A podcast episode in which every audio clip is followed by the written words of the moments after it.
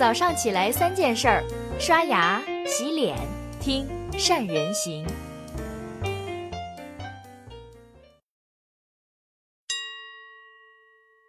大家好，我是善人。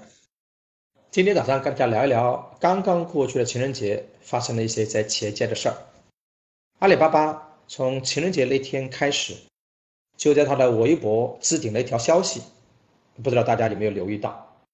这条微博说，阿里巴巴通过自己的全资子公司淘宝中国入股 B 站大约两千四百万股，持股比例占到 B 站总股本的百分之八。大家都知道，能拿到阿里系的投资，对任何一家公司来说都是一件值得高兴的事儿。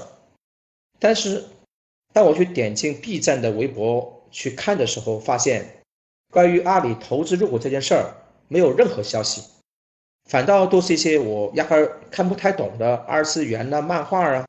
哎，这就有点意思了，对吗？就好像一个男生情人节那一天高调的宣布说。我终于追到了自己心仪已久的女生，但是呢，你到女生的微博朋友圈去看的时候，她跟单身好像没什么区别。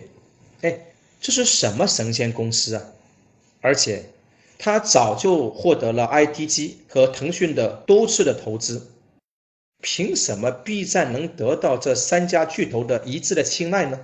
我们这些企业要是能从里面学到一点儿这些做的方式。是不是以后对我们的融资啊发展呢都大有好处呢？我们来看看 B 站究竟依靠什么去做起来的。第一，这家网站满足小众群体的个性化需求。其实刚开始我也不太了解 B 站，有一次呢，我还专门跟公司的几个小年轻去聊天儿，哎，他们就告诉我说：“单老师，我们年轻人大部分都知道 B 站的，在 B 站上面。”我们才能看到最新的二次元的动漫呢、游戏啊、恶搞啊，还能找到跟我们有同样兴趣爱好的各种的这些人。各位，你们注意过没有？B 站的目标用户就是那些喜欢二次元的小众的群体，他们根据这些小众群体的需求、他们的喜好，还做了更多的细分，诞生了动画啦、美食啊、舞蹈啊、游戏等十七个板块。不只是喜欢二次元的年轻人，就连科技、舞蹈、美食的爱好者，都可以在里面找到自己喜欢的内容。这下好像就乐坏了这群没有资源的小众群体了。有人就帮他们整合资源，做群体的划分，免费给他们观看。于是闻风而来，根据不同的板块找到喜欢的内容，就成为了他们的用户。第二，他们去打造小众群体的社群。B 站有了用户之后，就开始考虑怎么把他们留下来呢？看动漫对于那些动漫爱好者来说，只是最基本的需求。那么，B 站依靠着前期所划分的板块，构造了一个个小众群体的社区，去出售和板块内容相结合的周边产品，推出了独特的弹幕文化和创作的文化。你可以边看边用弹幕去吐槽。跟别人去分享你的内心感受，甚至你还可以自己做制作者，体验一把别人看你的视频的感觉。就这样，B 站依靠满足和尊重那些小众群体的个性需要，打造属于小众群体的社群，就让千千万万年轻人把 B 站当成了虚拟世界里面的家。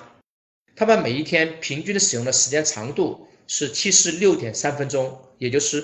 超过一个小时，而留存率呢高达百分之七十九。B 站推出的周边的产品跟游戏，他们的用户二话不说买，结果呢还让 B 站成功的上了市。用现在的话来说，简直就是魔鬼般的操作。所以你去看小众群体的市场做好了，那也是个大市场。尤其在互联网上，互联网的出现让企业规模化的满足。人们个性需求成为了一种可能，不管是畅销款还是冷门产品，百分之九十九的商品都有机会去进行销售。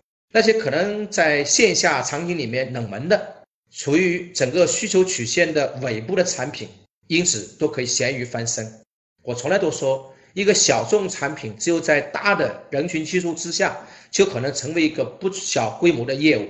就像在小红书平台里面，我们经常能看到一些名不经经传的美妆品牌被美妆达人所推荐，有些是国外的产品，有些是本土的产品，有些是国内你大概连名字都没有听说过的一些品牌，结果他们很多卖的比大品牌还要火。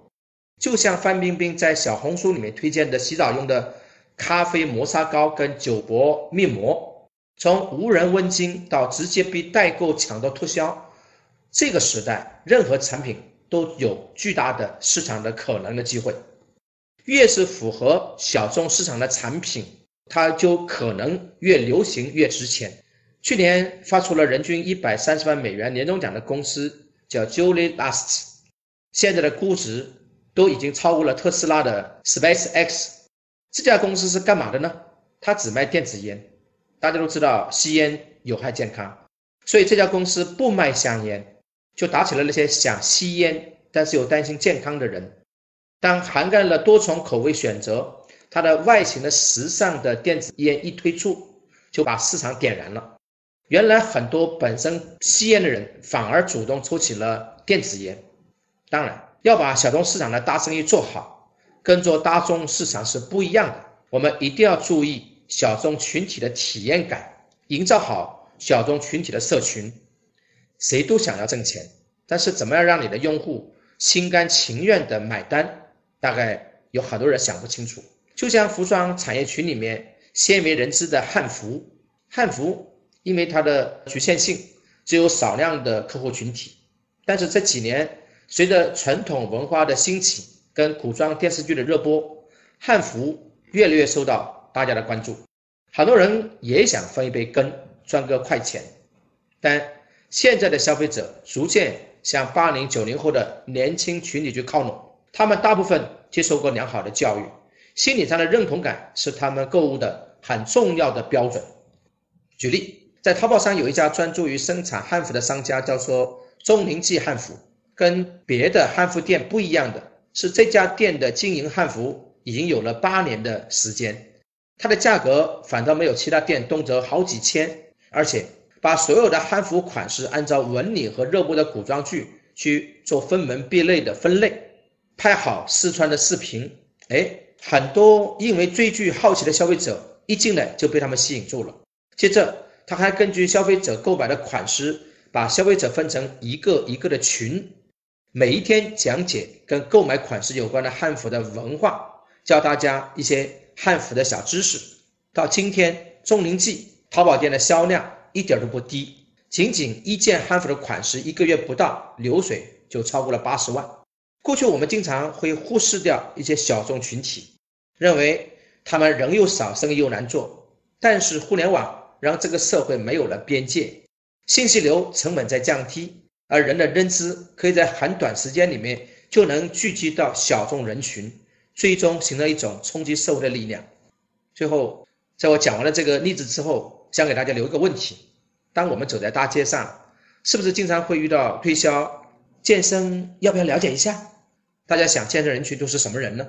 普通人很少会去健身房健身吧？一部分是高学历、高职位、高收入的人群，一部分是为了减肥的人群。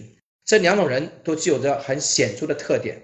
前者那些高学历、高收入、高职位的三高人群，我们可以利用健身的仪式感跟强社交属性，不妨我们推荐送一本文艺作家村上春树的《当我谈跑步时，我谈些什么》这样一本书，去满足他们的精神需求和文化的认同，去打造属于这个人群的专属的健身房。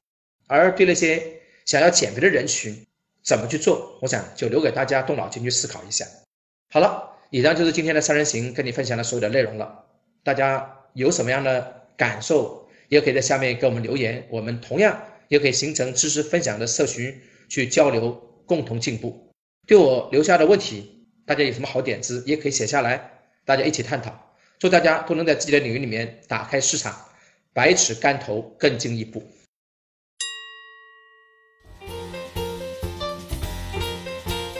关注善人行微信公众号，每天早上六点三十分。咱们不听不散。